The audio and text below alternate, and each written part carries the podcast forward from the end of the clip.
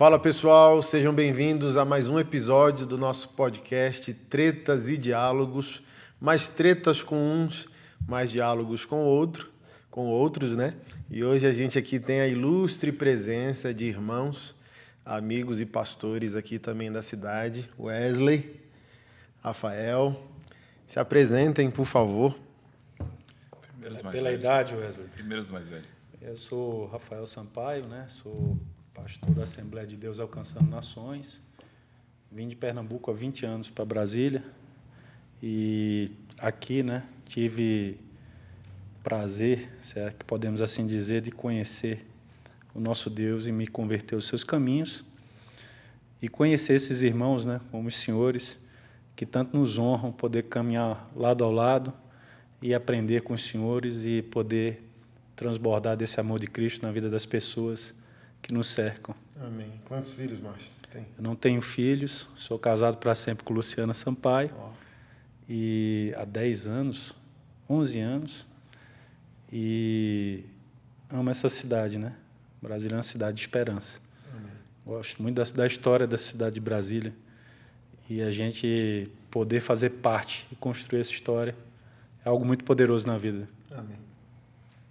Eu sou Wesley, segunda vez que eu estou aqui com o pastor Anderson nesse podcast. Muito feliz. Faço parte ali do corpo eclesiástico da Assembleia de Deus Novo Dia, pastor Adman Daniel. Sou marido da Débora. Débora, minha esposa, a gente já está casado há quatro anos. Pai de pet. Pai de pet, tá? A gente tem dois gatos. Sou muito feliz com eles.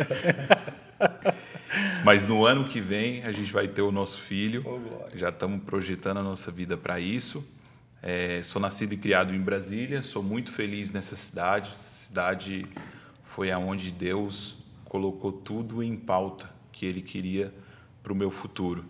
E eu estou muito feliz de estar aqui com meus amigos. Rafael é uma pessoa que eu amo muito. A gente se conheceu já há um tempo e aí fechou uma aliança. Então eu gosto muito dessas pessoas aqui que sempre me abraçaram com muito carinho. O pastor antes foi uma aquisição muito grande para nós, né, Rafael? É um pastor na cidade, é um pastor super respeitado e eu amo muito, de coração, estar tá fazendo parte desse momento com o senhor e obrigado pela honra de sempre. Amém. Amém. Tamo junto. Eu vou começar a partir de um assunto que a gente até pincelou ontem na live que a gente fez sobre bivocacionalidade. É, ontem a gente estava de maneira restritiva falando um pouco da vocação pastoral e outras possibilidades de mesa de trabalho, mas começando do mesmo problema que eu acredito que é um problema estrutural da nossa fé. É como se fosse uma, uma, uma adolescência ou uma infância na nossa teologia que faz com que nós, como povo de Deus, não consiga abranger o raciocínio e as possibilidades na opinião de vocês, onde nasce essa limitação que o evangélico tem de que eu sou um crente, eu glorifico a Deus como igreja num domingo, porém eu posso sentar em qualquer mesa de trabalho e glorificar a Deus. Então, ontem eu falei sobre isso, uma dificuldade extrema para o povo evangélico crer que é possível se glorificar a Deus por meio do encargo político. Na experiência de vocês, onde nasce o problema? Esse problema é real, ele é uma fantasia, é possível até para um líder cristão ocupar esses dois encargos, porque por exemplo, alguém chegou para mim um dia assim, ó, eu não concordo em pastor na política, porque vai chegar uma hora que ou o pastor mata o político, ou o político mata o pastor. Aí eu, eu falei, ô louco, é, é, um, é um tabu muito grande. Né? Daqui a pouco eu vou desenvolver mais o raciocínio, mas para eu não me alongar, eu queria saber se vocês já tiveram essa experiência, como vocês enxergam, concordam, discordam, é possível, não é possível. Posso, Wesley? Por favor. Sempre pela ordem da idade. é, como a gente conversou muito ontem, né, pastor? Eu, eu confesso que eu enxergava as coisas dessa forma. Eu tive que converter a minha mente uma nova ideia. Né? Na realidade, a gente pode observar com muita clareza que nós vivemos desde sempre uma guerra ideológica, uma guerra cultural. Né? E a verdade é que, dentro da nossa lógica racional, que o mundo, né, e eu vim do mundo, eu não sou é, um evangélico de berço, Então, eu conheço o que é ser uma pessoa mundana. Eu me converti, eu considero até há pouco tempo, né? sou convertido desde 2014. É, eu entendia que, né, dentro da minha lógica racional, que o espiritual ele não se mistura com o racional, né? que o santo ele não deveria estar misturado com um profano. Né? E essa lógica, ela, muitas vezes, ela nos impede do exercício do comissionamento básico do Evangelho, que a gente ir pregar o Evangelho a todas as nações. Né? Nós precisamos pregar o Evangelho para aqueles que não conhecem o Evangelho. E sendo assim, nós precisamos ser luz no mundo, né? nós precisamos ser sal na terra, nós precisamos ir ao encontro dessas pessoas que não conhecem esse amor de Cristo. Né? Assim como alguma pessoa em determinado momento da minha vida veio até mim, apesar de toda a minha falta de santidade, né? a minha vida profana, e veio, pregou o Evangelho, conviveu comigo, mostrou que a vida dela, a vida dela é, refletia algo que eu buscava e que eu não sabia onde encontrar. E é curioso, né? Hoje a gente estava conversando aqui antes, né? A irmã falando que eu fui colocado num lugar que ela orava por mim, para me colocar num lugar onde eu, eu convivesse com pessoas que conhecessem o reino, que me apresentassem o reino. Não aquele reino pelas obras, né? É, é, que muitas vezes são executadas de forma até hipócrita, né? Porque as pessoas muitas vezes elas não refletem o fruto do espírito como nós esperamos. Né? Elas, elas, as obras do Espírito elas não estão sendo manifestadas ali com clareza, né? é somente um, um, uma apresentação e que a pessoa espera né, ser considerada boa por fazer, por ser doadora, por servir de alguma forma, mas o dia a dia dela não reflete o Espírito de Deus. E eu fui colocado no ambiente de trabalho, onde o meu chefe era um pastor e o meu colega de sala era um evangélico, era praticamente um pastor também, que tinha uma Bíblia, que eu costumo dar esse testemunho, né, que ela quase nem fechava de tanta anotação que tinha dentro. Cada linha parecia que tinha cinco grifos diferentes. E ele falava com muita ousadia do Evangelho. E era um homem exemplar. Aquele homem, ele exalava o perfume de Cristo o tempo todo. Aquele homem, ele dava bom testemunho em absolutamente tudo. Né? E através do testemunho, eu olhava para aquele homem e ele era um exemplo para mim. Eu ficava pensando como ele é intransigente com as convicções dele, como ele é correto em tudo, né? E eu admirava e eu pensava, eu quero ser igual a esse homem. Né? Essa talvez seja a maior forma, melhor forma da gente pregar o evangelho através do nosso bom testemunho, né? Da gente estar tá transbordando os frutos do Espírito o tempo todo na vida das pessoas. Então, se nós partimos dessa convicção, como nós podemos nos fechar dentro de, de prédios que nós denominamos de igreja, né? mas que a igreja não é isso. A igreja é o corpo de Cristo, somos nós, né? Como nós podemos nos encerrar em prédios e conviver apenas com irmãos que professam a nossa própria fé, achando que ali nós somos perfeitos e que nós não devemos nos misturar com aquelas pessoas que, que são impuras, né? Isso não tem o menor cabimento, isso não encontra guarida no Evangelho. E eu pensava, né, dessa mesma forma, que é, muitas pessoas profetizavam na minha vida que eu me tornaria pastor e outras que eu me tornaria político. Eu achava que as coisas não convergiam. Uhum. Eu pensava, ou você uma coisa ou você outra, não dá para ser as duas coisas. Né? Eu vou, é, se eu for pastor e político, eu posso macular a igreja. Né? Em determinado momento, eu fui ordenado pastor e eu cheguei a falar com o meu pastor: olha, pastor, eu, eu sinceramente hoje eu tenho dúvida do meu chamado, porque em outro momento eu ansiava me tornar pastor. O senhor já tinha conversado comigo, mas hoje eu, eu vejo que eu tenho um chamado também para o exercício da política, da vida pública. E como eu vou conseguir convergir essas coisas? E aí ele me tranquilizou muito, falou para mim, né, Rafa, eu não vejo impedimento nisso, muito pelo contrário. Nós precisamos ocupar esses espaços. E vou mais longe. Né? Ele profetizou na minha vida, eu vejo você também em uma cadeira importante. Você precisa levar o evangelho para esses ambientes onde o evangelho hoje ele não está sendo pregado de forma adequada, né? onde os nossos princípios não estão sendo defendidos. Então, eu o vejo nessas posições e eu quero te dizer que eu te abençoo para isso.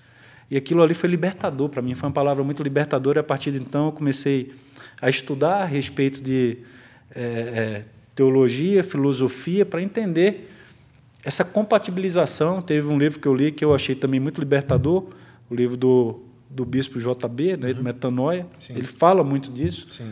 E ali naquele livro, eu, o que eu já sentia, ele trazia de forma muito técnica e, e com, com muita qualidade, né, fundamentos que deixava muito claro isso. Nós precisamos ocupar esses espaços. Nós estamos diante de uma guerra cultural e ideológica. Nós precisamos fazer com que os nossos princípios sejam fundamento para a alteração que nós desejamos na sociedade. É por isso que eu falei tanto para o senhor, né? que eu entendo, eu não aceito o rótulo de conservadores. Nós não somos conservadores, nós somos transformadores.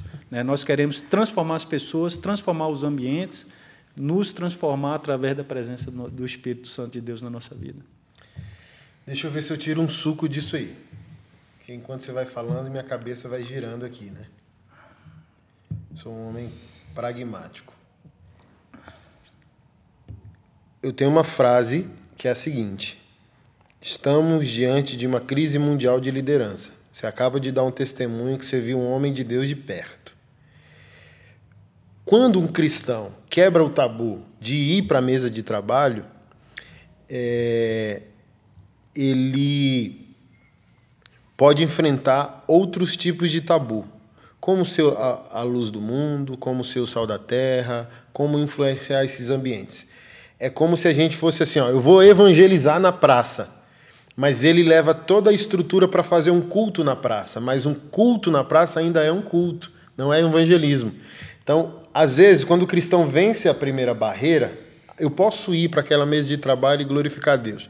Ele quer espiritualizar aquela mesa de trabalho. Então, por exemplo, o assunto é política. Ah, não, então eu vou criar o partido evangélico, vou criar o partido gospel. E é o segundo tabu do que? Da influência de ambientes que vem por causa da influência de pessoas. Então, se a gente se o cristão decidiu por esse é, é, esse fundamento, eu vou ser um exemplo. Eu vou ser um homem correto, vou ser uma mulher correta. E você começa aos poucos, porque é um trabalho formiguinha. Influenciar pessoas, envergonhar pessoas e que sentido? Eu sempre falo, às vezes a gente não transforma as pessoas, mas as pessoas ficam tão impactadas com a gente que nem tem nem coragem de olhar no olho. A gente chegou, eita, chegou o Rafael. A pessoa fica sem graça, sabe? Eu tenho um, um, um irmão nosso aqui de Brasília, Fontinelli. Ele é um, um, um caveira aqui. E ele deu esse mesmo testemunho. Há 15 anos eu era o cara é, infiel, o cara louco, o cara maluco, o cara que entrou na polícia para estender o seu espírito violento. E tinha o cara lá de Deus. O cara que era caveira igual a gente, mas era o cara chatão. Tava todo mundo querendo ir tomar uma, Tô indo para casa, minha esposa está me esperando. Era o cara que recebia a visita dos filhos. Aí ia lá, beijava as crianças. Aí eu ficava envergonhado. Caramba, eu não sou esse marido. Eu não sou esse pai. Aí você começa. A mudança também começa nessa vergonha que as pessoas vão sentindo. Se a gente é luz, trouxe luz para uma escuridão e a pessoa está se vendo. Como se fosse um espelho, uma transparência. Eita, bicho, meu comportamento tá feio, hein? Pô, preciso mudar. Caramba, eu não amo minha esposa assim como esse cara tá sendo carinhoso com a esposa dele. E ali a gente começa uma, uma influência formiguinha. E o que eu quero concluir com essa sua fala? Se de fato o problema é de liderança. O cristão tem esse tabu das duas mesas, venceu o tabu das duas mesas. Eu vou também para essa mesa que eu chamo de sagrado, que é o lado religioso da nossa existência e vou para essa mesa secular. Vou dar um exemplo: empreendedorismo ou política. Fui. Mas ele ainda quer ir com o culto. Porque D.L. Moody fala isso, né? Talvez a Bíblia, a única Bíblia que o outro vai ler é você. E é esse, abraçar desse exemplo é, de liderança que você tem que ter. Mesmo que você não faça barulho, mesmo que você não fale um versículo e nenhum capítulo, você encarnou aquilo. Em silêncio, mansidão, trabalho, é o primeiro a chegar, como eu sempre ensino o pessoal, é o último a sair. até que as pessoas perguntem: por que esse é seu procedimento? Aí você dá o motivo da esperança. Então, aí você, né? Uhum. Aí você testemunha o nome do Senhor. Você acha que é isso? É um problema de testemunho integral, fiel. Não é você ser um, um apregoeiro. É você assim, ó, eu encarnei. Eu estou comprometido com essa mensagem e eu me torno um líder. Um líder cristão, um líder evangélico, mesmo sem esse, sem esse crachá, mesmo sem isso. Você acha que a violência como adjetivo, no sentido de influenciar pessoas, influenciar a mudança de ambientes, é um problema de liderança? Queremos mais benefícios do que o sacrifício de que eu estou aqui, essa mesa de trabalho é difícil, todo mundo está cedendo às facilidades desse encargo, mas eu vou me manter fiel porque não é só sobre o que eu vou receber como benefício, é sobre o futuro, é sobre a possibilidade de fato de ver um mundo melhor, uma sociedade melhor. Eu creio que sem dúvida nós temos um problema assim de liderança. Né? Nós precisamos avançar. Né? Nós temos excelentes lideranças, mas a verdade é que grande parte das nossas lideranças, das nossas grandes lideranças, elas não estão dispostas e aí a gente tem que entender o chamado de cada um a enfrentar né, é, esse tipo de desafio. Não é um desafio fácil. Não é um desafio para é, qualquer perfil. Né? Nós precisamos de pessoas que tenham um perfil adequado para levar adiante esse tipo de debate e para exercer essa influência em locais adequados. Eu creio, pastor, que Deus está levantando uma nova geração. Deus está levantando uma nova geração nesse país. Desde que eu me converti, eu escuto muito do, das profecias, do avivamento que vai acontecer no Brasil. Né? E a gente sempre tende a achar né, que o, o fim dos tempos está chegando e que é agora e que é na, durante a nossa jornada aqui na Terra. Eu até creio que é, né? Daí depende da perspectiva teológica a gente entrar, que tem um tanto de individualidade nessas, nessas profecias. Mas eu creio que, objetivamente, Deus está levantando uma geração nesse momento no Brasil. Nós estamos vivendo hoje uma discussão que está sendo muito pautada na ideologia. Ela foi afastada historicamente. A política ela girou em torno da economia.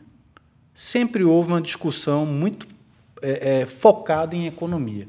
Pela primeira vez a gente está vendo, né, e os políticos tradicionais têm dificuldade de entender isso que a, a grande discussão política ela passou a girar em torno de ideologia, uma discussão Olha, ideológica. Que interessante. Né? Quando você vê o Bolsonaro é esse fenômeno.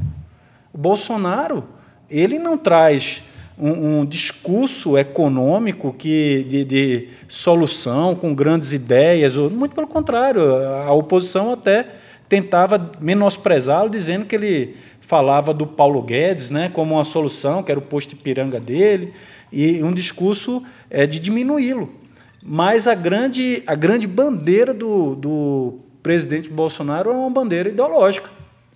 Ele trouxe uma bandeira ideológica, ele veio com um grito de liberdade, falando coisas que nós não, não estávamos constrangidos de falar já. A sociedade, porque nós fomos sendo exprimidos, empurrados para dentro da igreja, nós fomos sendo empurrados para o nosso cantinho, né, falando: não, isso aqui é um Estado laico. Esse Estado aqui ele não aceita né, igreja dentro dele. Né? Esse lugar aqui não é um lugar para vocês. E nós fomos introjetando essa ideia. Até que veio um homem que falou: peraí, nada disso, eu vou defender a família. Que conversa é essa? E do jeito dele, uhum. e aí a gente pode concordar ou não, achar que houve exagero ou não, mas do jeito dele, ele trouxe uma discussão ideológica né, que lhe levou, lhe alçou a presidência da República. Sim. E aí a oposição tem muita dificuldade, por quê? O que, que a gente vê? Qual é o grande movimento? Voltar a discussão para o ambiente econômico.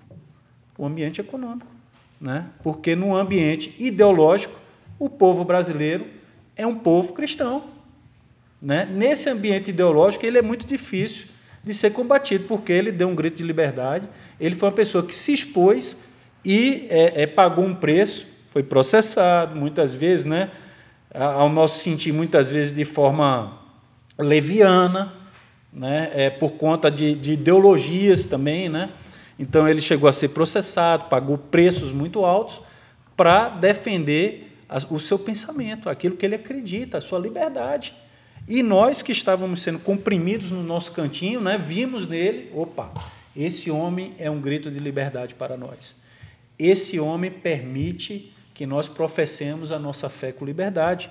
Esse homem permite que nós defendamos os nossos princípios né, nas escolas, no seio da nossa sociedade, né, é de forma livre. Já há o medo né, nas igrejas de nós sermos né, empurrados absolutamente. A gente vai ter que vai chegar um ponto que a gente não vai poder mais exercitar esse papel apostólico nosso, esse papel missionário e evangelístico, porque é, é uma parte né, da sociedade que não quer ver é a nossa ideologia prevalecendo, e nós uhum. sabemos que isso existe, isso é real, né? Essa parte da sociedade ela foi, de forma sutil, controlando os espaços de poder do, do Estado, e ela foi empurrando para fora a ideologia pautada em princípios cristãos. Né? E esses princípios que permitiram nós chegarmos ao ponto que nós temos, inclusive de liberdades. Antes do cristianismo não existia igualdade. Sem o pressuposto da criação, não existe igualdade.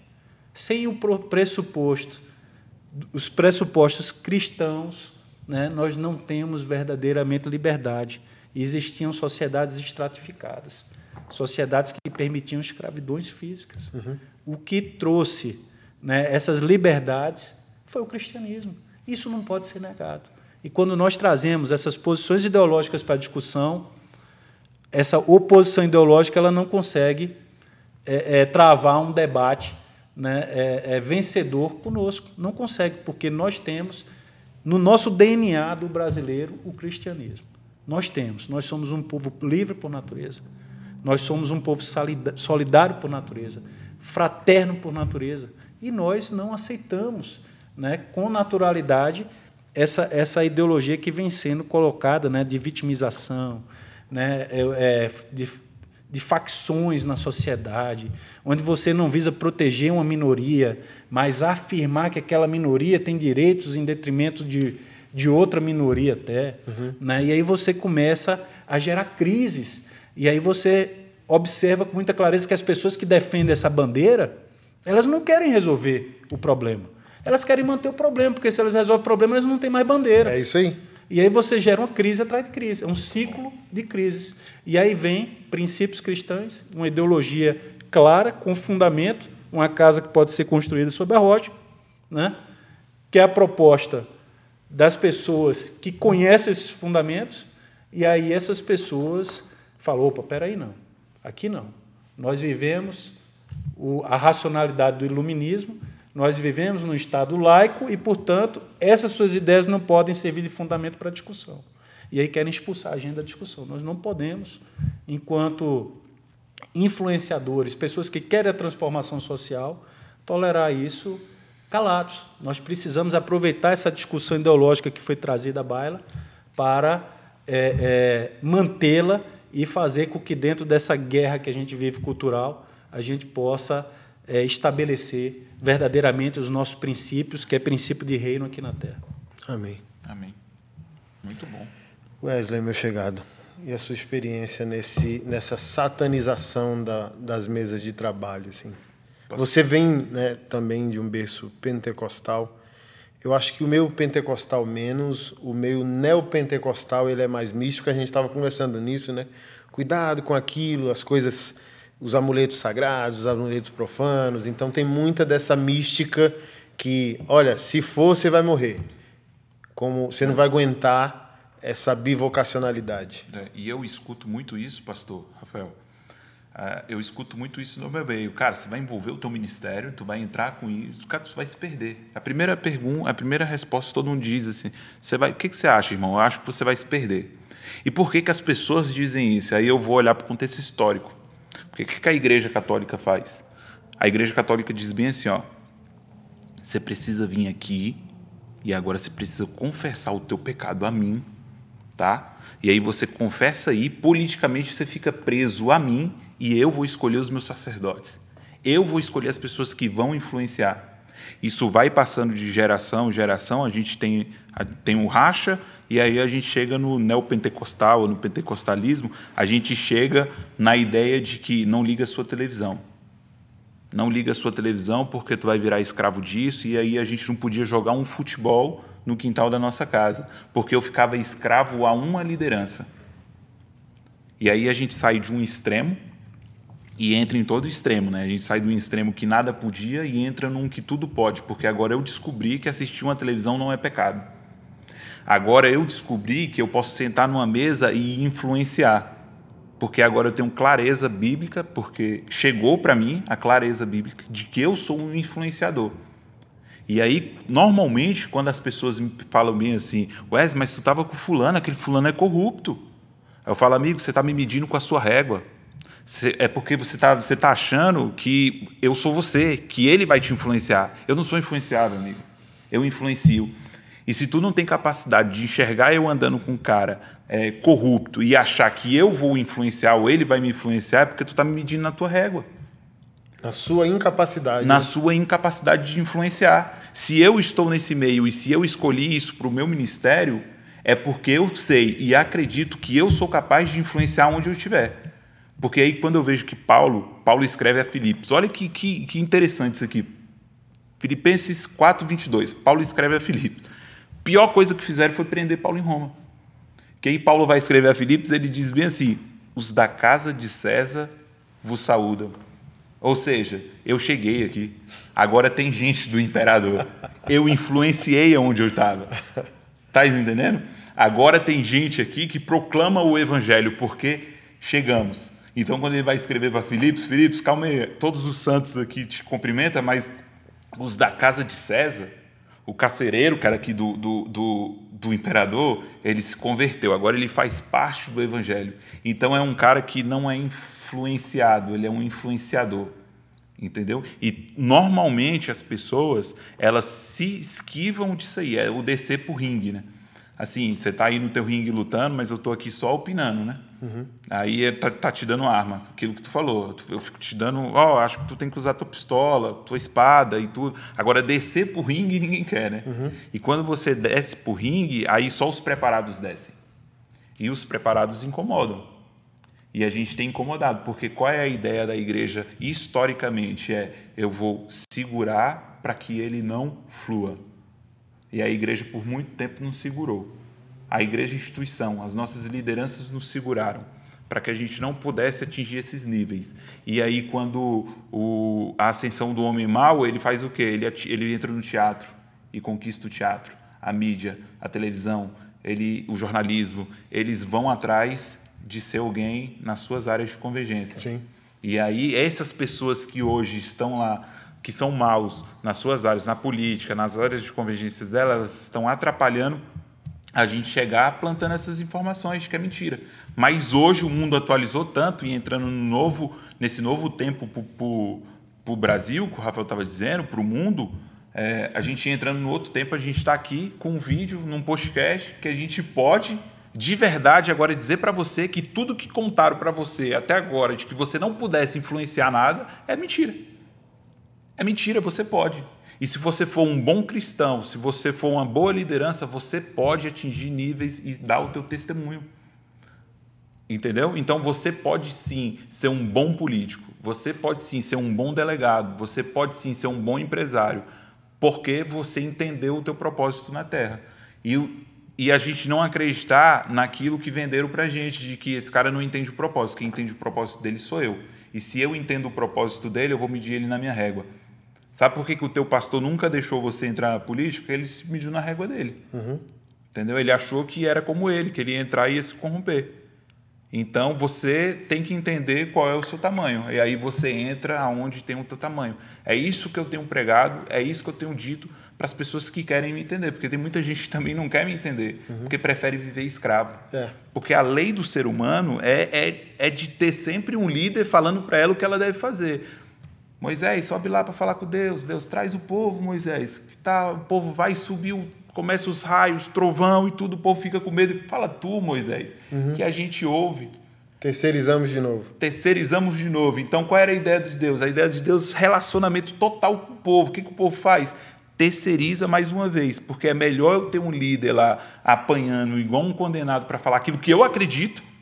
Se eu acredito, eu acho melhor botar o Anderson para falar, porque ele aguenta pancada. É melhor colocar um líder lá do que eu é, ir lá e influenciar. E aí eu fico escravo desse pensamento. Mas hoje a gente está aqui para dizer que há um novo tempo, que tem como sim um grupo de pastores se juntar para dizer a gente vai influenciar a gente vai influenciar onde a gente estiver. A gente vai conquistar esse nível e a gente vai honrar aquilo que a gente falou outro dia sentado numa mesa. Porque essa é a ideia nossa. É honrar aquilo que a gente está dizendo. Isso não tem nada a ver com ser crente. Isso tem a ver com o caráter de pessoas, aonde estão, vão atingir o um nível.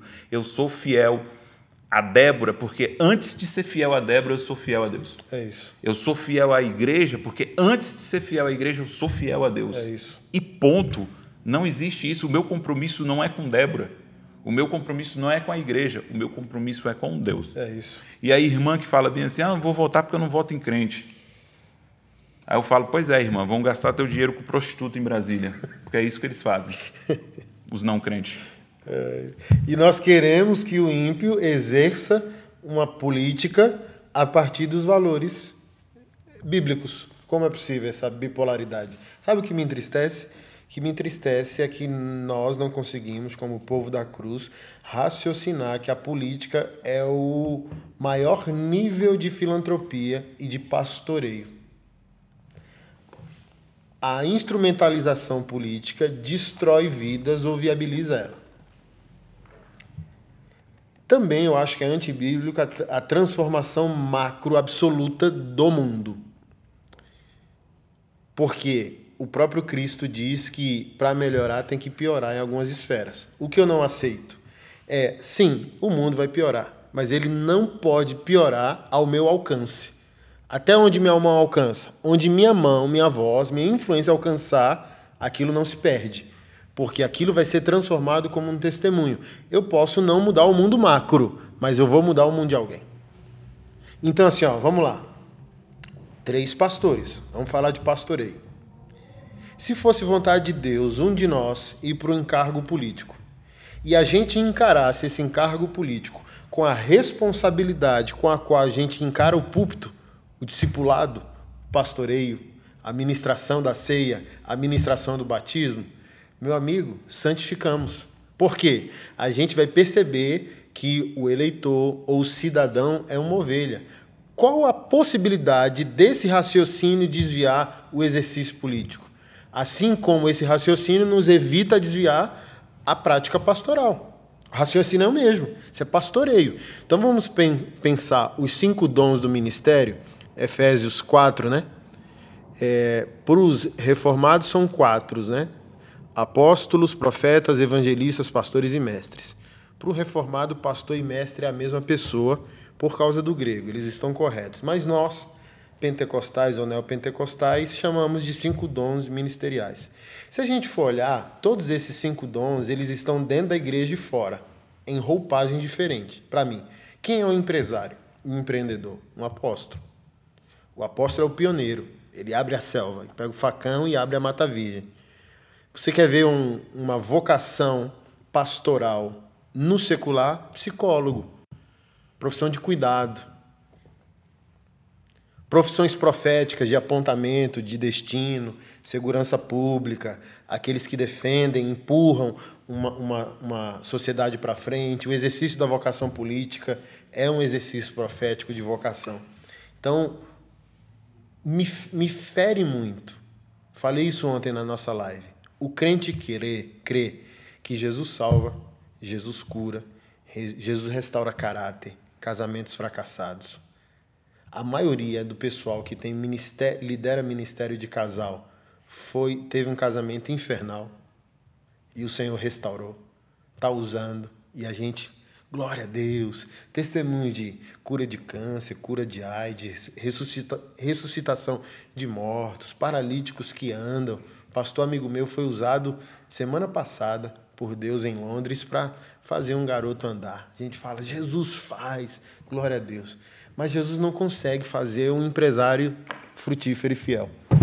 O Senhor não consegue fazer um cristão vocacionado à política fluir com integridade, com transparência, com fidelidade. E eu falo, eu, eu vejo essa que é uma crença limitante. E a gente vai reagir a isso. Eu não vou conseguir fluir naquilo que eu mesmo impus um limite em mim. E eu não sei se vem da raiz da, do povo brasileiro. Eu tenho um raciocínio que eu preciso transformar num livro e creio que isso, bem feito, com a ajuda de Deus, vai se tornar um best-seller. Pobreza emocional. É chocante como tudo que eu faço e falo, né? Como assim pobreza emocional? Não, não estou falando do estado do espírito. Estou indo muito mais abrangente. Então, as comunidades e as favelas do país, por exemplo, são estruturadas desde a libertação dos escravos, da alforria, está livre. E parte majoritária do, do, dos pardos, do ne, dos negros do país, foram mandados embora, emancipados, sem a instrumentalização para refazer a vida. Aí nasce o que a gente chama hoje de comunidade. Então ela se torna geográfica porque foi alienado. Aqui no Distrito Federal, a nossa história é essa. Os candangos foram alienados na CI. Não sei se vocês conhecem essa história. CI é Centro Sim. de Erradicação de Invasões. Mas falaram, que nome horroroso. Ceilândia. Ceilândia. Americanizaram. Não, tá americanizado demais. Ceilândia. Ceilândia ficou top. É, Ceilândia ficou top. Então, assim, ó. Rap, filme, subconsciente coletivo do país. Entende Ceilândia até hoje como um lugar de se você entrar, você leva um tiro. E não é assim. Uma das maiores satélites que temos, uma das cidades mais vibrantes mas a história vem isso. Então tá no DNA, sabe? É, essa estruturação emocional de raciocínio.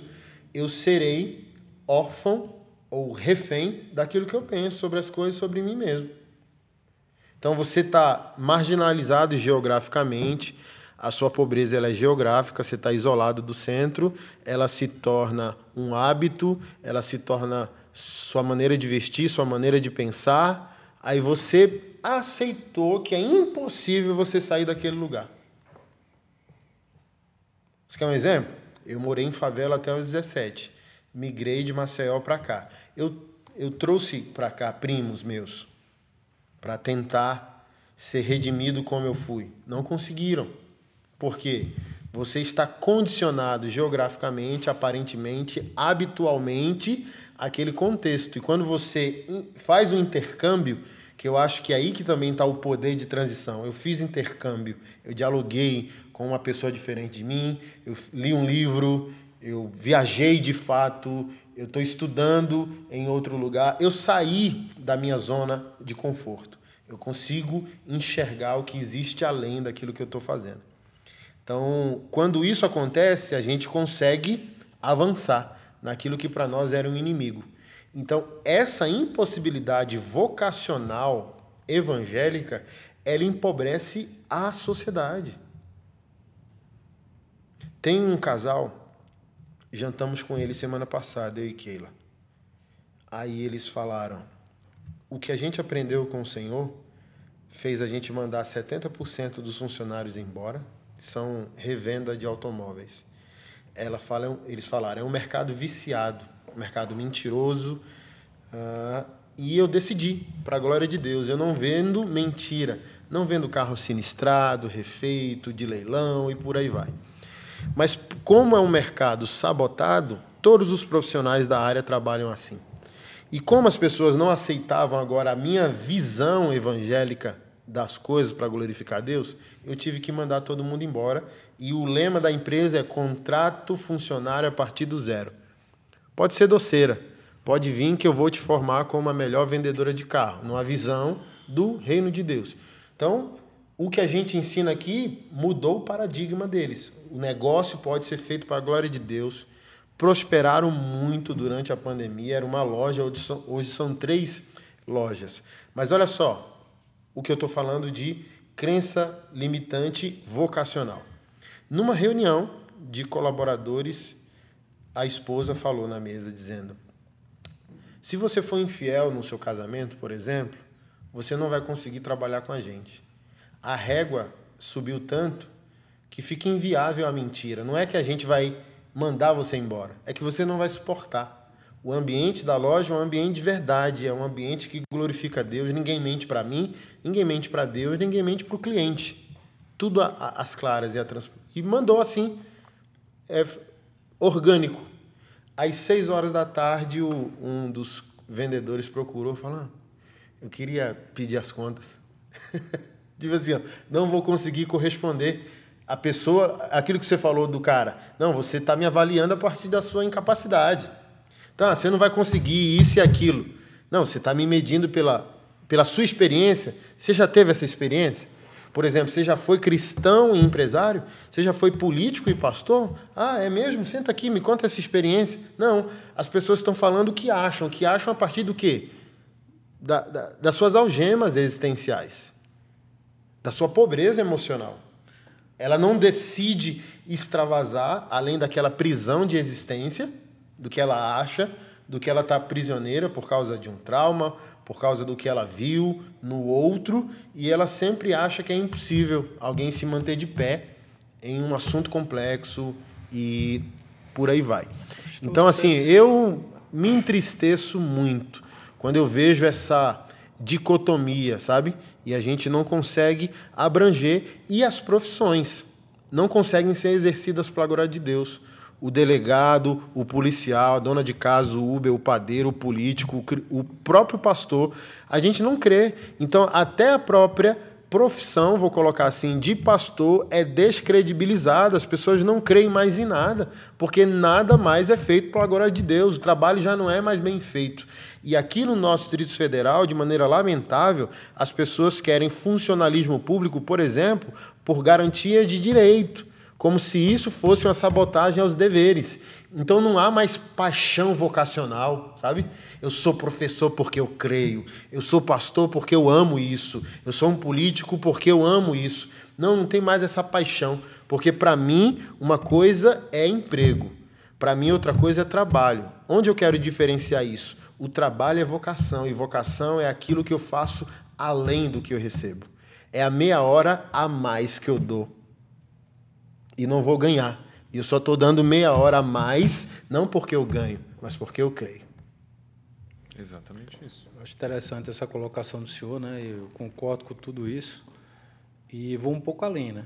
É, eu vejo que o mundo secular ele busca, e isso espiritualmente a gente consegue enxergar com muita clareza, desmoralizar as lideranças é, é, cristãs, né? as lideranças religiosas. Vamos Você acha assim que isso já é um objetivo na agenda deles? Eu acho que inconscientemente é. Né? É obra do inimigo. Né? O inimigo vem para nos desmoralizar. Né? Eles, eles buscam, né? E, e é, há um espírito de acusação nisso tudo. É, não... é, obra daqueles que alcançaram antes da gente, porque a gente não podia, porque a gente estava preso. Eu acho que é muito isso. É obra daquele jornalista que alcançou antes da gente, entendeu? É obra do, do, do, do, do, do artista da Globo que alcançou antes da gente, e eu o, acho. O pior que eu vejo né, é, são os nossos irmãos, os membros da, da igreja, darem credibilidade e repassar informações muitas vezes levianas uhum. né, de desmoralização de lideranças uhum. né, cristãs. Nós precisamos tomar muito cuidado com isso. Eu, eu sou muito temente com isso porque eu trabalho com direito, né? Uhum. Eu trabalho com justiça e a gente vê que a justiça dos homens limitada é absolutamente limitada. Né? Nós sabemos que o reino de Deus é justiça. Né? A justiça dos homens ela é cega. Né? A estátua que representa fala muito, né? Uhum. Ela é cega.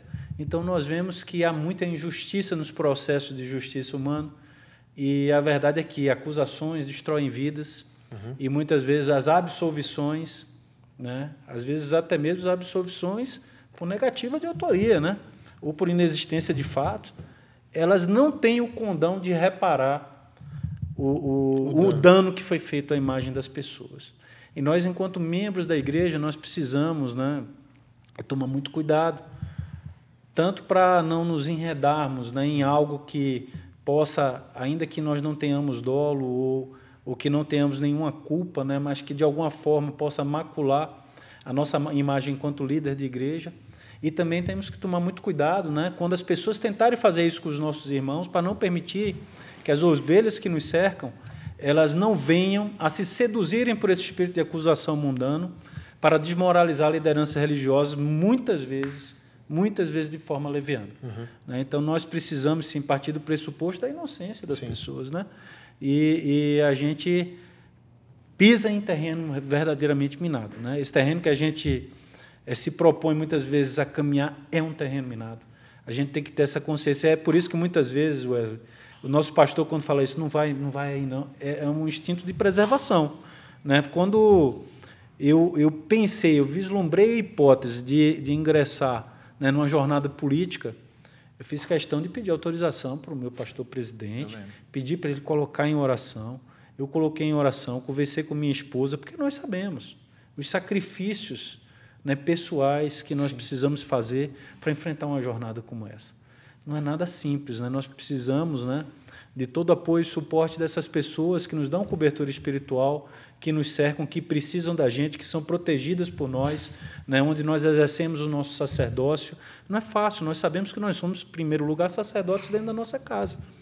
E muitas vezes, para nós é, é, nos, a, nos, aventurarmos né, nesse chamado né, que é feito, nós sabemos que nós vamos ter que sacrificar muitas vezes tempo de convívio com nossa família. Eita com os nossos filhos. Isso não é fácil.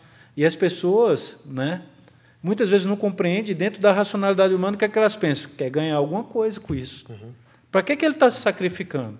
Mas se nós cremos num evangelho, né, onde nós precisamos nos apresentar como sacrifícios vivos diante do, dos pés do Senhor, para que nós possamos transformar não só a nós mesmos, né? na, na nossa conversão só da nossa mente, mas daqueles que nos cercam e que se espelham em nós, para conhecer verdadeiramente o reino e a boa, perfeita, agradável vontade de Deus na nossa vida, né, nós precisamos fazer esse sacrifício, como tantos outros em tantas áreas. E nós precisamos né, passar para essas pessoas que confiam em nós essa consciência, porque esse processo não acontece somente na nossa vida, mas na vida de tantos outros líderes que estão sendo levantados, né? e também diante da compreensão que muitos de nós serão levantados, cairão e se levantarão de novo. É e é um processo, né? afinal de contas, nós somos humanos, né? mas nós temos que estar sempre vigilantes, sempre em oração. E nós temos a obrigação de passar né? essa visão para as pessoas que nos cercam, né? para que elas tenham esse mesmo olhar amoroso que elas têm por nós, por nos conhecerem de perto, com Wesley, que muitas vezes não conhece, com o pastor Anderson, que às vezes não conhece de perto, né? mas entendendo que tem, tem ovelhas iguais a elas, é. né? debaixo da, da autoridade espiritual do pastor Anderson, debaixo da autoridade espiritual do pastor Wesley. Eu sempre uso essa pastor. Eu exerço uma liderança em sindicato já há muitos anos.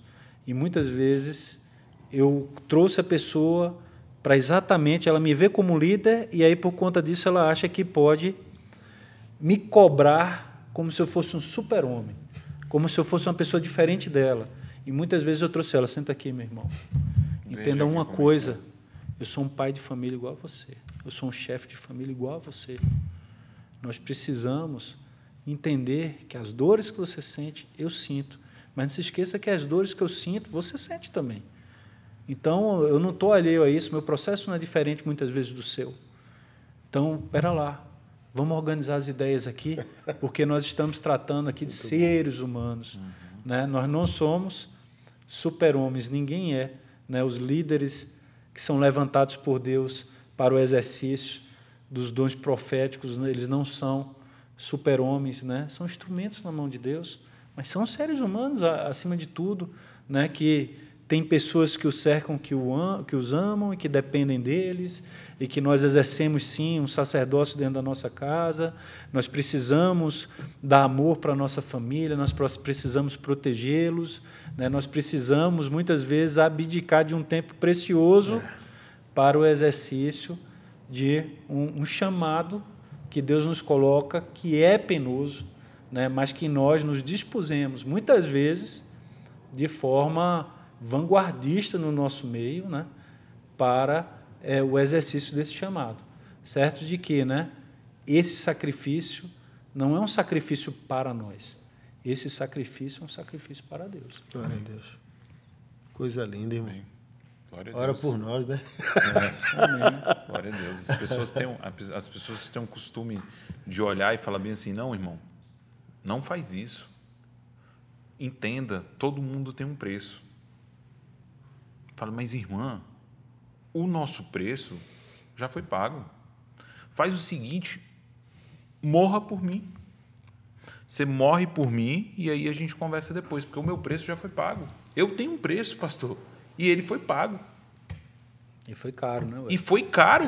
Então, se você quer pagar esse preço, morre por mim. Aí depois a gente conversa para ver o que, que faz. Então, não existe preço com o homem de Deus. Não existe proposta com o homem de Deus. Porque essa proposta, ela vem eu sendo político, no mais alto escalão, ou essa proposta vem eu sendo vendedor da minha loja de carro. E tudo isso é errado.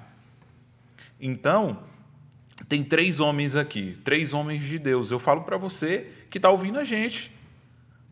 Estude a nossa vida, veja os nossos frutos e decida se vai é, direcionar a gente para o nosso chamado ou não. Acabou, mas avalia isso na nossa vida. Enxerga a nossa vida, veja os nossos frutos. Entende? Veja isso e avalia. Não avalie a vida naquilo que você acha. Simplesmente por achar, porque te venderam. Não, avalia nossas vidas. Na verdade, avalia a vida de todo mundo e vai e joga, está aí, está exposto. Entendeu, pastor? Uhum. Então é, é isso que eu penso muito, é isso que eu acho. E muito real isso que o Rafael falou, e eu gosto muito do caráter do Rafael, porque o Rafael ele, ele expõe o caráter dele em toda a fala dele. Pode ser uma conversa de amigo, pode ser uma brincadeira. O Rafael sempre. Porque eu lembro que foi lá em casa, o Rafael foi e falou: Wes, vou conversar com meu pastor ainda. Porque eu, assim, um chamado político, hum, eu tenho que conversar com meu pastor, porque eu, eu lembro do Rafael falando isso. Como é que é esse negócio? Cara, como é que a igreja vai absorver? Eu lembro do cuidado do Rafael e tu dividiu isso comigo. Como é que a igreja vai absorver isso? Então, o Rafael, na brincadeira dele, ele expõe um caráter, falando sério, ele expõe um caráter, conversando com a gente aqui, ele expõe o um caráter dele, e isso é muito bonito. Que é o valor. Quando, é o quando valor. alguém chega para mim dizendo, todo mundo tem um preço, eu falei, quem não tem um valor? Isso é valor. Não, assim, ó, antes da minha tomada de decisão, eu tenho pessoas a quem prestar conta. Peraí, falar com Deus, falar com a minha esposa, com o meu pastor, isso é valor. A, a, a possibilidade de alguém assim se comprometer é muito mais difícil. Queria fazer uma pergunta final para vocês, que é o seguinte: um dos nossos projetos que a gente lidera aqui no Hub Social é a Escola Governe. Inclusive, era, ontem era para ter aula, e não teve por causa da nossa live, vai ter aula quinta-feira. Nós oferecemos treinamento para cristãos vocacionados à política. E a gente não ensina a, o jogo político em si, mas a gente quebra as objeções do envolvimento evangélico com a política. Vamos mostrando a história do cristianismo, quais os pastores e pensadores e teólogos pensaram teologicamente para a política, para o ambiente político. Nossa maior referência é o holandês Abraham Kuyper, que foi primeiro-ministro. A Universidade Livre de Amsterdã existe até hoje, é legado dele. Foi escritor, sociólogo. Ele, assim, ó, todo mundo tem um preço. Aí os opositores de Abraham Kuyper, ele se manteve pastor, ele fundou um jornal, ele se manteve teólogo, ele se tornou estadista, primeiro-ministro, político. No fim, era tão coerente a, a, proposta e a mesa de trabalho dele que os inimigos, elogiando ele, disseram: ele é um homem invencível, ele é um homem de dez cabeças e cem braços. de, de coerência, sabe? Mas uma das principais perguntas que os nossos alunos e os irmãos que nos acompanham quando a gente expõe um pensamento, um raciocínio político é: tá bom, me convenci. É possível o cristão se envolver com um encargo político. Que partido? Aí na prática é, olha, a política para o cristão ela não é partidária, ela é suprapartidária. Não somos conservadores, somos transformadores. Então, que conselhos vocês dariam para a escolha da integridade, da vida ou da verdade mínima de política partidária. O que é possível a um cristão? Mais à direita, mais à esquerda, não é isso? É a integridade, é a verdade? Como um cristão raciocinar se ele escolher um, uma pré-candidatura, como ele tomar uma decisão partidária? Quais os elementos, na perspectiva de vocês, que já têm, de alguma maneira, caminhadas, diálogos e articulações políticas, o que vocês já viram, o que vocês pensam sobre? Eu, eu acredito, pastor, nunca estudei filosoficamente. Ah, tá, deixa eu só concluir. Porque, por exemplo, essa pergunta é fundamentada ne que não, um cristão só pode ir para a política se a gente criar um partido evangélico. Eu acho que essa segmentação ela incorre no mesmo erro do que a gente estava falando antes, de que a igreja deve ficar dentro das quatro paredes. Ou seja, eu vou para a política, mas eu vou dentro das minhas quatro paredes. Caramba. Eu vou dentro do meu tanque de guerra aqui, Caramba. que é a minha igreja, eu não estou afim de me misturar com quem está lá fora. Né? Então, é, é, essa, esse, esse envolvimento apostólico missionário ele não é integral. É de, de acordo com condições né, de um veículo que me protege, me mantém dentro da minha santidade. Né? Então, eu acho muito complicada essa visão e me parece que é, é mais do mesmo. Né? Eu creio que nós precisamos, como tudo na vida, a Bíblia nos ensina, Paulo ensinou, né, que nós devemos tomar cuidado com o jugo desigual. E, e Deus ensinou o tempo todo que nós devemos é, honrar as nossas alianças. Então, o primeiro passo é entender, na minha avaliação, quem comanda o partido na sua região. Né? Quem são as pessoas que estão responsáveis pela articulação política na região essas pessoas compartilham de ideais semelhantes aos, aos nossos, essa pessoa vai permitir você defender os seus princípios, né, que são inegociáveis, durante o exercício de, do seu mandato. Né? Eu acho que esses são os principais elementos, né? fundamentos, né? elementos para você tomar a sua decisão. Né? Então, eu, quando eu, não, não, eu tive uma filiação partidária há algum tempo no Patriota, né? Eu filiei no Patriota em 2017 e esse ano eu filiei no PL. Meu ingresso no PL se deu através, eu vinha sendo cortejado por vários partidos, vários. E eu estabeleci uma aliança né, com a ministra, né, Flávia Arruda, uma pessoa que eu conheci é um pouco mais de perto, tive a oportunidade de conhecê-la, vi que era uma pessoa temente a Deus, todos os lugares que ela foi ocupar, ela me convidou para orar naquele lugar antes. Quando ela virou ministra, no dia seguinte ela me convidou para ir lá e pediu para eu orar por ela. Né? Então, é uma pessoa que eu tive a oportunidade de sempre manifestar né, o reino, a palavra de Deus e que sempre recebeu com muito amor todas essas sementes que eram lançadas na vida dela. Né? Então, por conta disso, desse ambiente de aliança, onde eu me senti absolutamente seguro né, com essa aliança, eu decidi que havia Deus, né? E nós que somos cristãos, eu coloquei em oração para entrar, né? E a gente tem que entender que Deus é que abre as portas na nossa vida, né? Deus é que amadurece, né? Os planos, né? o, o homem pode planejar no seu coração, né? Mas a, na, no final das contas, né, é a palavra de Deus, né, uhum. que, está, que se estabelece aqui na Terra. Então, Deus, quando ele tem um propósito na nossa vida, ele abre uma porta, ele apresenta uma porta, né, ele faz com que nós tenhamos oportunidade de aliança com pessoas que vão permitir que nós sejamos instrumentos de Deus aqui na Terra. E nessa oportunidade é que nós devemos nos é, avançar, né? Então, a minha, minha, meu conselho né, é esse: que nós possamos ter os olhos né, espirituais na hora dessa decisão, que nós possamos preparar sempre o caminho através das orações. Eu tenho certeza que, se é da vontade de Deus, essa oportunidade vai se, se apresentar e nós vamos nos decidir absolutamente em paz. Né?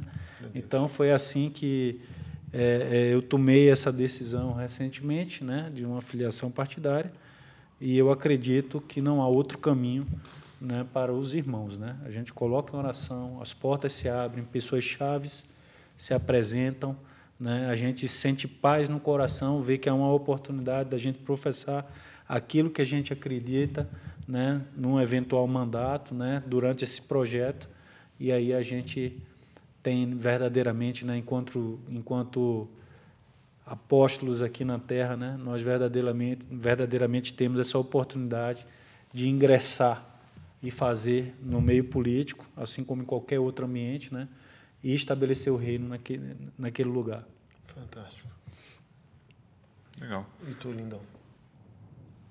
Eu entendo que quando, quando me vem uma pergunta assim, mas qual o partido? É, o que, que você pensa sobre o partido em si? Quando você é político, isso significa que você sabe conversar, dialogar. Isso significa que você entende sobre o ser humano, que você consegue enxergar o ser humano. E eu entendo de que você é cristão é porque você entende que você não é influenciável para entrar na política. Você, você, porque se você for influenciar, acabou. Então vá para um partido, faça o teu trabalho de poder, de convencimento, de conversar e tudo, e tenta mudar uma realidade que está à sua volta. Entenda a sua vida com colunas e não com paredes, aquilo que o Rafael falou. Aqui eu tenho coluna e eu tenho fundamento. Eu acredito Eita, nos meus fundamentos. Me deu uma pregação agora, hein, Entendeu? Barão? Entenda isso como coluna, tire as paredes da sua igreja, da sua vida, de tudo, e vá para fora e vá conversar. Porque, meu irmão, você vai virar um servidor público de um ateu. Você vai virar um servidor público de um ubanda, de um, de um evangélico, de um gay. E aí você vai fazer política para você e para o seu ciclo ou você vai fazer política para todos, Eita. entendendo os seus fundamentos? Eita. E fundamento ninguém vê, pastor. Ninguém passa aqui e vê o fundamento desse prédio e diz Não, bem essa, assim. Essa da coluna e da parede. Uau, amigo, que fundamento é esse? Se arrebentou, hein? Ninguém vê. Então vá com os seus fundamentos, cara. Não vá com as suas paredes. Não vá com as suas paredes. Meu Deus. Entendeu? Não vá com o seu tanque de guerra, né, Rafael? Não vá com, com o seu grupinho. Porque eu visitei as igrejas na Europa, nossa. E quando eu entrei na, umas igrejas nossas, eu vi um grupo de pessoas com as suas paredes, com medo de expandir aquilo. E aí a igreja com 25 anos, com 25 membros, porque estava com medo de expandir aquilo. Expanda mesmo. Você vai ser um servidor público, você vai ser alguém com a chave de decisão na sua mão. E outra, entre com seu poder de convencimento e convença. Se você entrar lá, o partido for, for o, o inferno na terra e você ficar lá quatro anos nesse partido e ele continuar o inferno na terra, você fez mal o seu trabalho. Eita. Ei, Dois assembleanos, vou rodar no manto aqui. Rapaz, vai e rode no manto, vai e faça o teu trabalho. Essa foi pesada. E conquiste, porque... É a mesma pastor, coisa, no mesmo raciocínio pastor, de aliança, que entrar num casamento. Pastor, eu sou Ó, cristão. Frase minha. Casamento não é evangelismo. Porém, como seu amor por Deus não consegue afetar a vida da pessoa que dorme na mesma cama que você. Então é, é impossível você participar de um ambiente de maneira cotidiana e não influenciar absolutamente nada em ninguém. Porque hoje, pastor, o cara fala bem assim para mim: não vá para esse partido, não. Esse partido é assim, assim, assim. Tu não pode se misturar com esse grupo de pessoas, não. Me dá teu celular aí, irmão. Deixa eu ver teus grupos. é isso, pastor. Aí tu olha o grupo do cara, tá os amigos da faculdade dele enchendo de pornografia. É. E aí? Nossa. E aí? Quer abrir? O outro falou bem assim: tua esposa tem a senha do teu celular mesmo? Tem, cara. Eu não tenho um grupo de pornografia. Eu saí de todos. O que me coloca, eu já saio, eu não fico. E é por isso que ela pode mexer. Acabou, meu irmão. Entendeu? Então, ah, não vá para o partido tal, não, que aí tem um monte de homem mau. Meu irmão, deixa eu ver os. Os, os homens bons aí que você conhece. É, os homens bons que você conhece. Entendeu? Então o cara não está influenciando nem no grupo do WhatsApp dele e ele quer ser político, entendeu, Eita. pastor? O cara tem lá, você abre o histórico do Instagram do cara e aquilo ali é a tua métrica, né? Ele vai te dar só o que tu pensa. Você falando isso, eu lembro de uma piada que... do pastor Cláudio Duarte que ele fala, né? Meu irmão, tu tá procurando uma igreja perfeita. Se tu achar, faz um favor. Se afasta dela, deixa ela perfeita. Deixou de ser, né? pra tu não estragar ela. Quando tu chegar, tu vai estragar ela. É isso, cara. Mas é da lógica infantil de que foi antes de ontem que eu fiz uma live e falei isso. Pessoas em busca da igreja perfeita quando deveria ser. Pessoas em busca de ser um presente para a igreja que procuram. Mas assim, ó, a gente está tão ruim na nossa individualidade, tão maculado, tão com a lente ocular embaçada, existencialmente falando. Casamento está tão ruim, está tão disfuncional, que a gente sai caçando comunidades, seja ela qual for, escolar, acadêmica, política, religiosa, querendo que aquilo seja medicina para um problema que a gente não quis resolver. Então, aplicando esse conceito à igreja, parece que os casais evangélicos e as famílias evangélicas que vivem migrando de igreja em igreja não entenderam que uma igreja é um resultado macro de encontros micros. 50 famílias que não funcionam, congregando no domingo, essa igreja vai ser boa, gente?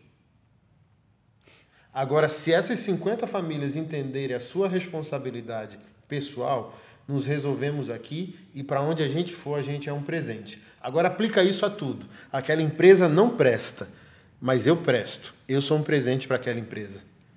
A política não presta, eu, eu, eu presto. Eu vou ser um presente.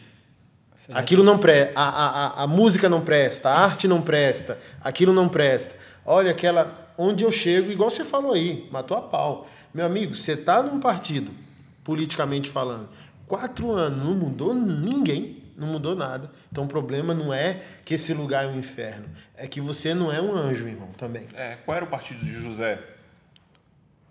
Entendeu? Na cadeia. Qual era o partido de José? E aí ele foi chamado, vem cá, resolver o nosso problema, meu irmão. A gente está com um problema. Na fartura e abundância, o partido dele é até top. Na hora que o pau quebra, só o homem de Deus está lá e fala bem assim: opa, eu não me. Opa, eu entendo sobre pau quebrar. É, eu entendo. Eu entendo sobre isso. Opa, estão passando fome aí, eu entendo sobre fome. Vamos tal, eu entendo sobre Deus. Entendeu? Era assim. E Quando eu conheci meu sogro, meu sogro falou bem assim: não gosto de político e não gosto de pastor.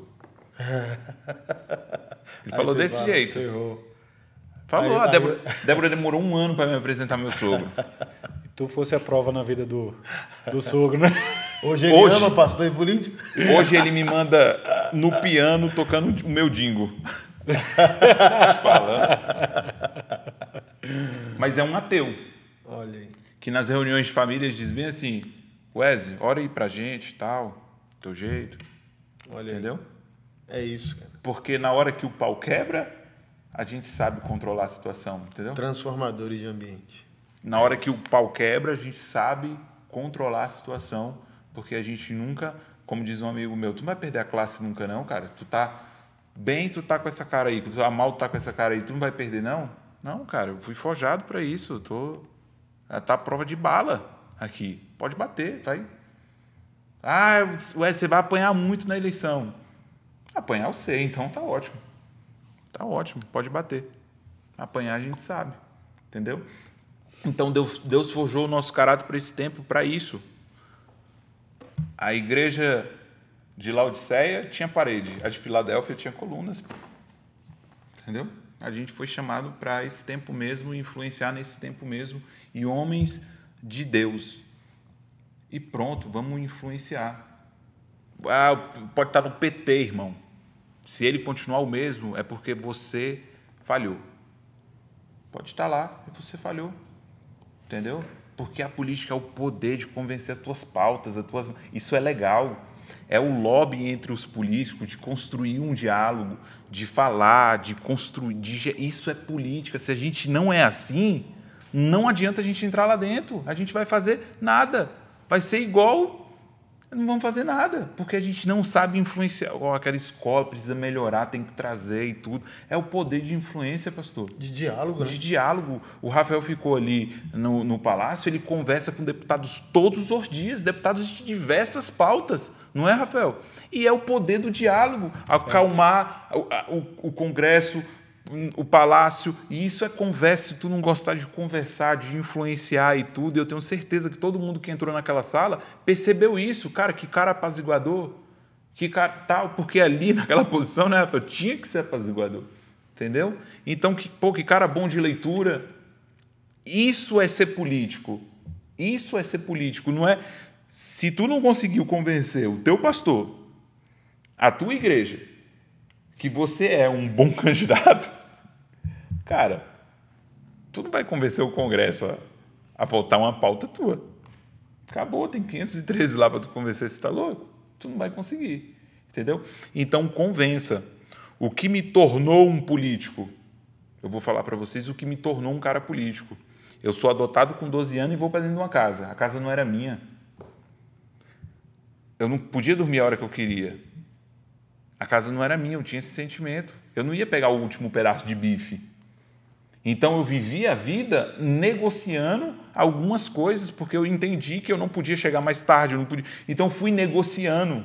Isso me torna um político de conversa, de diálogo, de sentar aqui. Que top. Poxa, o pastor An... isso me torna alguém que consegue dizer bem assim, cara, eu tenho que viver de um jeito aqui para eu não ser, para eu não sair daqui. Eu preciso me segurar aqui até as coisas virar.